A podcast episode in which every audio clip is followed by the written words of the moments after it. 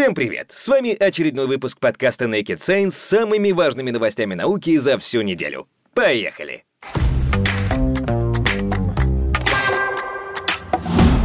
Итак, первая новость. Путин одобрил строительство новой российской орбитальной станции РОСС.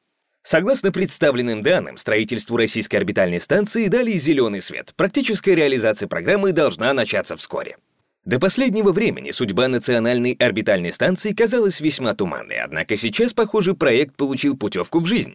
Согласно представленным данным, проект по созданию альтернативы Международной космической станции 12 апреля во время закрытого совещания по вопросам развития космической отрасли одобрил Владимир Путин. Как отметил по этому поводу пресс-секретарь президента Дмитрий Песков, действительно говорилось на совещании о том, что МКС и наш отечественный сегмент не вечны, конструкция устает со временем и рано или поздно потребуется принимать окончательное решение. Предполагалось, что Россия может участвовать в программе МКС до 2030 года, однако на совещании эти планы раскритиковали. По мнению специалистов в космической сфере, российский сегмент станции уже сильно изношен. Ранее вновь дали знать о себе проблемы модуля «Звезда». В числе прочего, Россия рассматривала вариант участия в программе новой международной станции, которая будет построена на орбите Луны. Однако в последнее время между Россией и Западом все чаще возникают противоречия по поводу видения будущей станции. Создание новой российской орбитальной станции должны начать в ближайшем будущем. Таким образом, зазор между консервацией российского сегмента МКС и вводом новой станции в строй должен быть минимальным. Предположительная дата консервации старого сегмента МКС — 2025 год. Напомним, что концепт перспективной российской орбитальной станции представили в прошлом году. Комплекс должен состоять из пяти модулей. Основного производственного модуля обеспечения, платформы для обслуживания космических аппаратов и коммерческого модуля. Последний сможет вместить до четырех туристов. Модуль хотят снабдить двумя крупными иллюминаторами. В качестве базы для всех модулей могут выбрать научно-энергетический модуль для МКС. Запуск должен состояться примерно в середине десятилетия. Ну а пока Россия готовит к запуску к Международной космической станции модуль «Долгострой. Науку». О его отправке на космодром Байконур стало известно в августе 2020 года. Согласно планам, запустить науку к станции хотят 15 июля 2021 года при помощи ракеты-носителя тяжелого класса «Протон-М». Трансляцию запуска, кстати, вы сможете посмотреть на нашем сайте. Итак, едем дальше. Следующая новость. Выяснилось, сколько на самом деле длится опьянение от каннабиса. Ученые из Австралии узнали, на протяжении какого периода времени сохраняется эффект эйфории после употребления марихуаны. Это необходимо, например, для более эффективного применения лекарств на основе каннабиса или понимания того, сколько времени необходимо, чтобы сесть за руль. Разные люди дают разные ответы на вопрос о продолжительности эффекта от употребления каннабиса. Кто-то скажет, что опьянение продолжается час, а кто-то сутки. Ученые из Сиднейского университета, Института здоровья Мендиса и Университета Гриффита, Австралия, провели метаанализ, в ходе которого изучили результаты 80 научных статей, посвященных действию наркотического вещества на человека. Тетрагидроканнабиол, ТГК, который содержится в соцветиях и листьях конопли, можно обнаружить в организме человека даже через несколько недель после его употребления. Хотя очевидно, что эффект от наркотика длится гораздо меньше, поэтому важно понять, через какой промежуток времени марихуана уже не может влиять на поведение человека, и он способен, например, садиться за руль автомобиля. Это важно и для принятия законодательных норм, на основе которых выносят судебные решения, если такой водитель попал в аварию.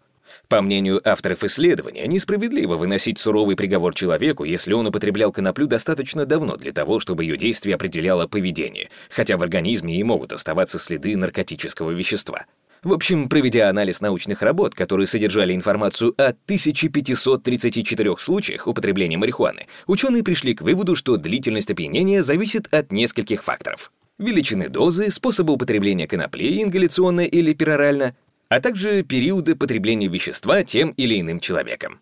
Выяснилось, что эффект после употребления каннабиса, в зависимости от этих факторов, может сохраняться до 10 часов, если вещество в больших дозах было принято перорально. Ну а если же речь идет о небольшой дозе, принятой ингаляционно, через вдыхание дыма или испарений, то продолжительность опьянения составляет в среднем около 4 часов. Ну а те, кто регулярно употребляют марихуану, вырабатывают толерантность к веществу, поэтому лучше справляются с различными когнитивными задачами, находясь под кайфом. Навыки вождения, по мнению ученых, могут прийти в норму после употребления в течение 5 часов, хотя понятно, что этот интервал строго индивидуален.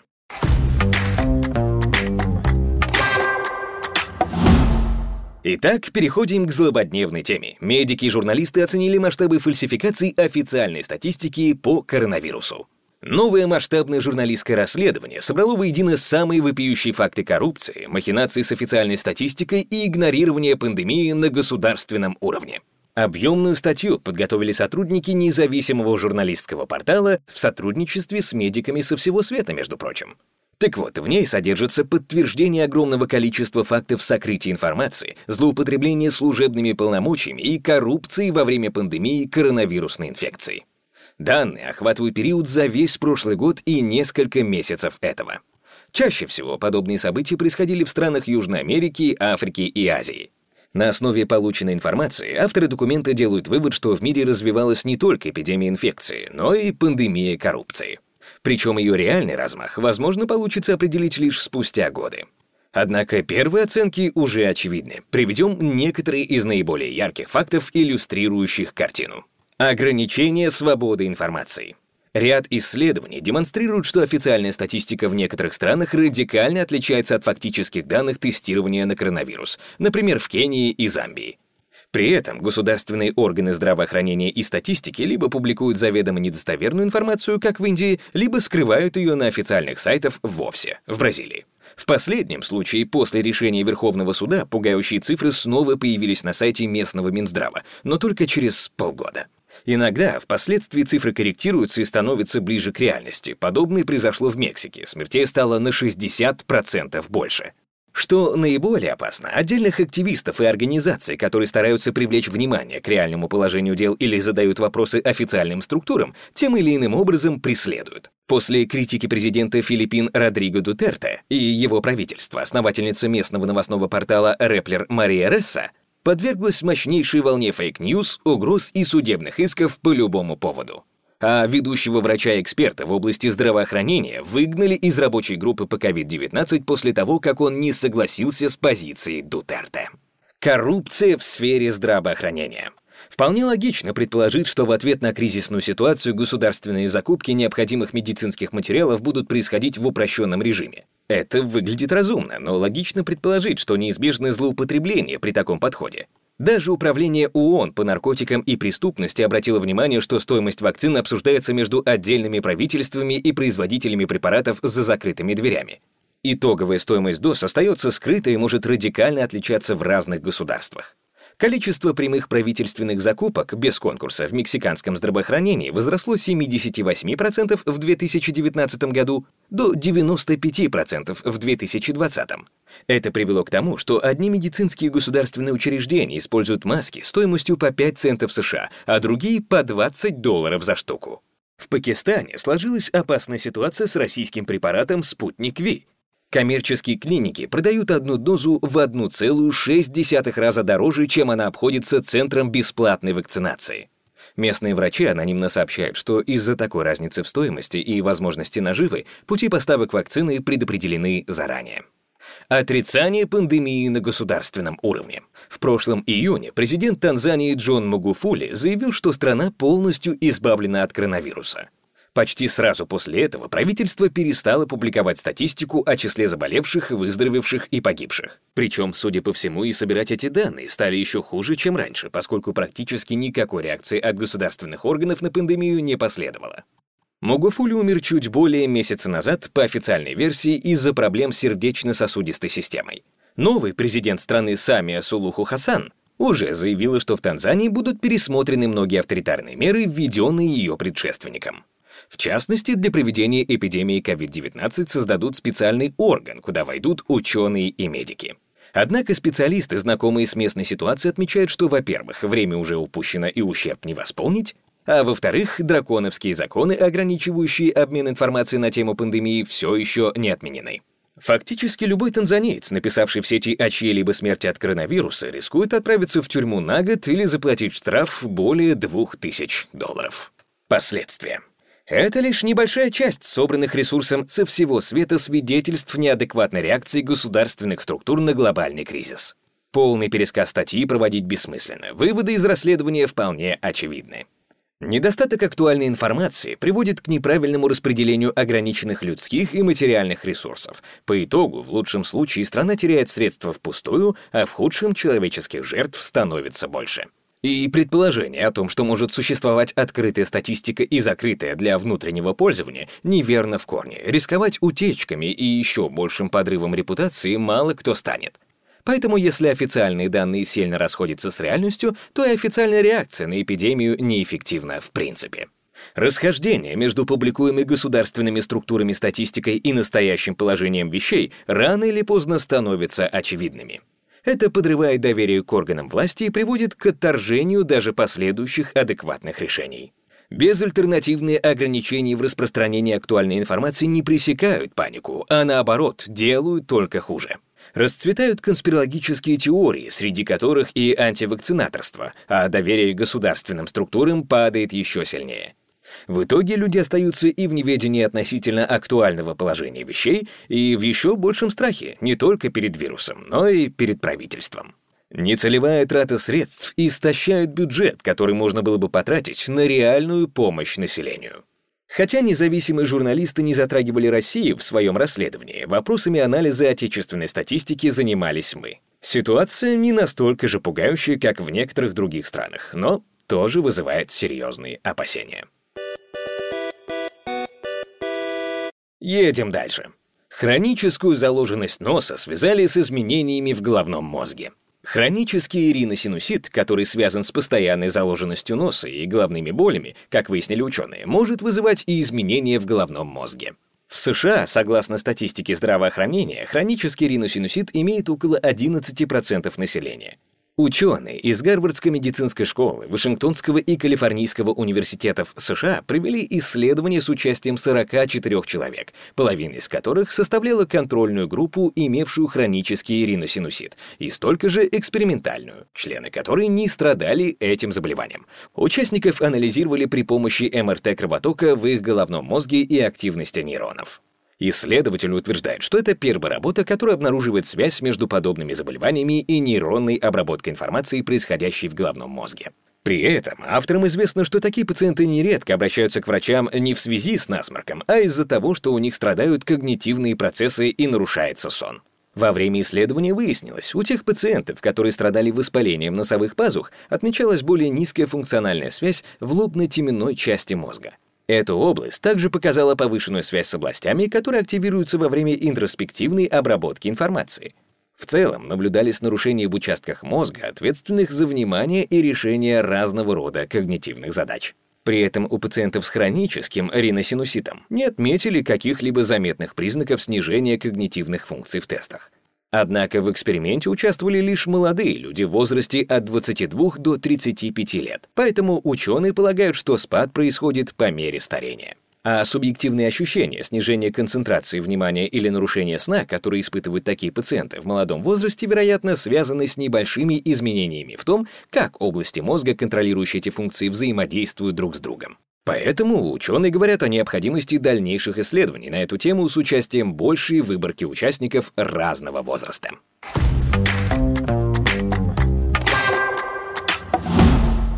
Следующая новость о том, как американский истребитель поразил цель ракеты класса «Воздух-воздух» на рекордной дальности.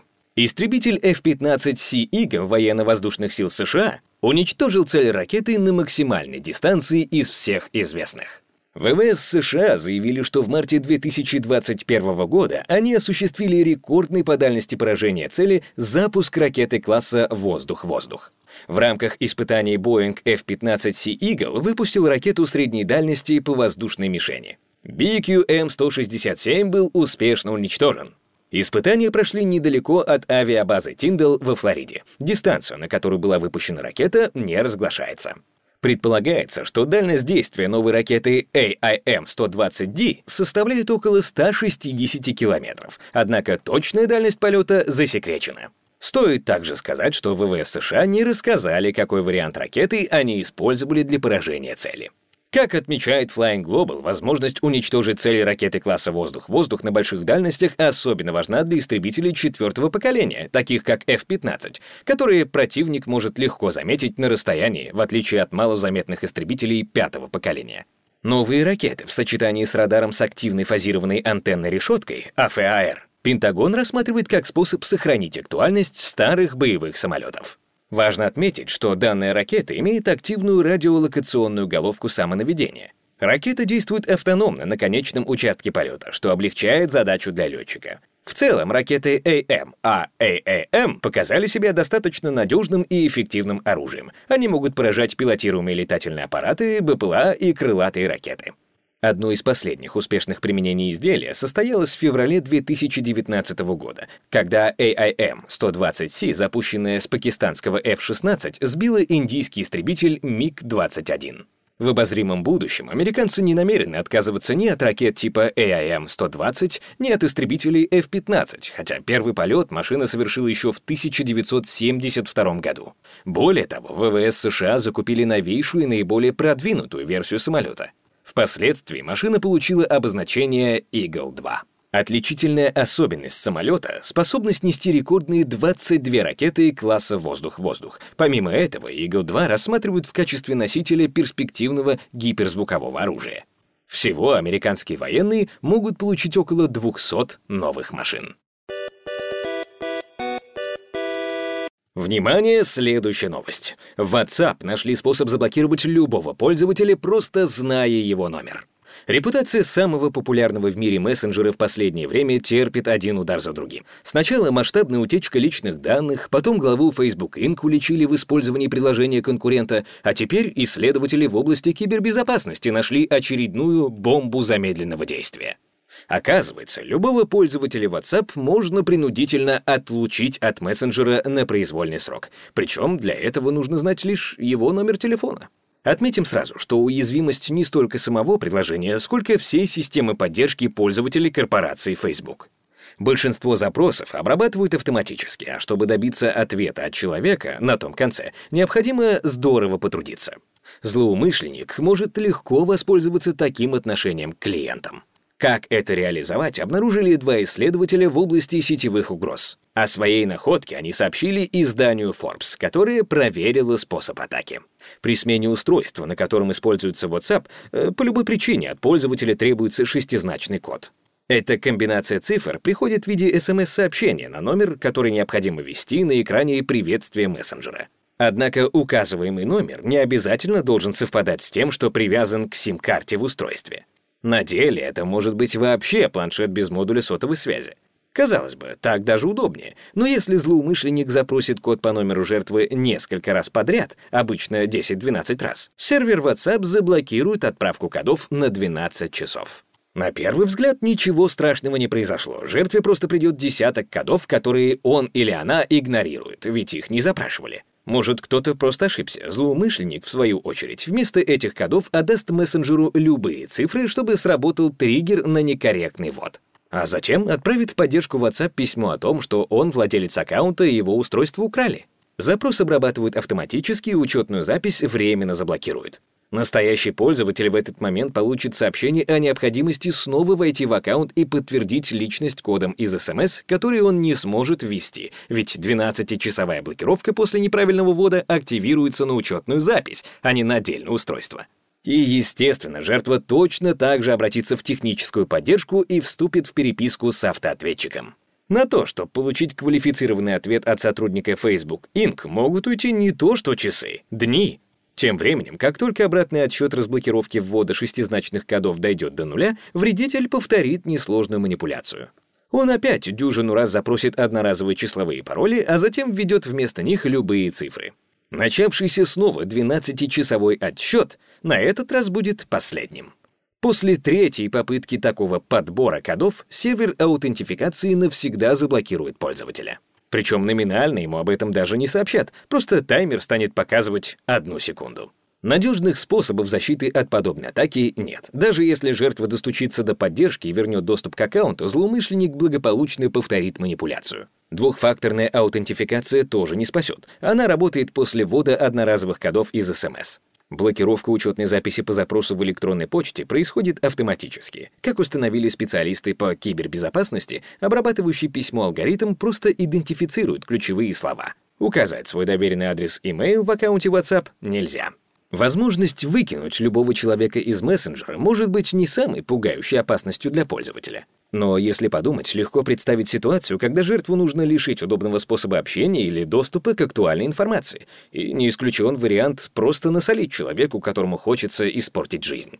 Как пишет портал Android Police, представители Facebook Inc. комментируют ситуацию обтекаемо. По их словам, описанная ситуация — нарушение пользовательского соглашения мессенджера. Но когда такие тонкости останавливали преступников и как этот факт может помочь людям, ставшим жертвами подобного злоупотребления, не уточняется. Журналисты отмечают, что какой-либо реакции от корпорации, скорее всего, ждать не стоит. Такой вывод они делают, судя по предпринятым ранее мерам в ситуациях, когда специалисты по кибербезопасности находили уязвимости в продуктах Facebook. Возможно, механизмы обработки обращений в техническую поддержку или тонкости авторизации пользователя изменят, если подобные атаки подвергнут основателя компании Марка Цукерберга. Напомним, в утечке личных данных более чем полумиллиарда пользователей социальной сети оказался его номер. Но миллиардер недавно был замечен в мессенджере-конкуренте Signal. Так что блокировку своего аккаунта WhatsApp он может и не заметить.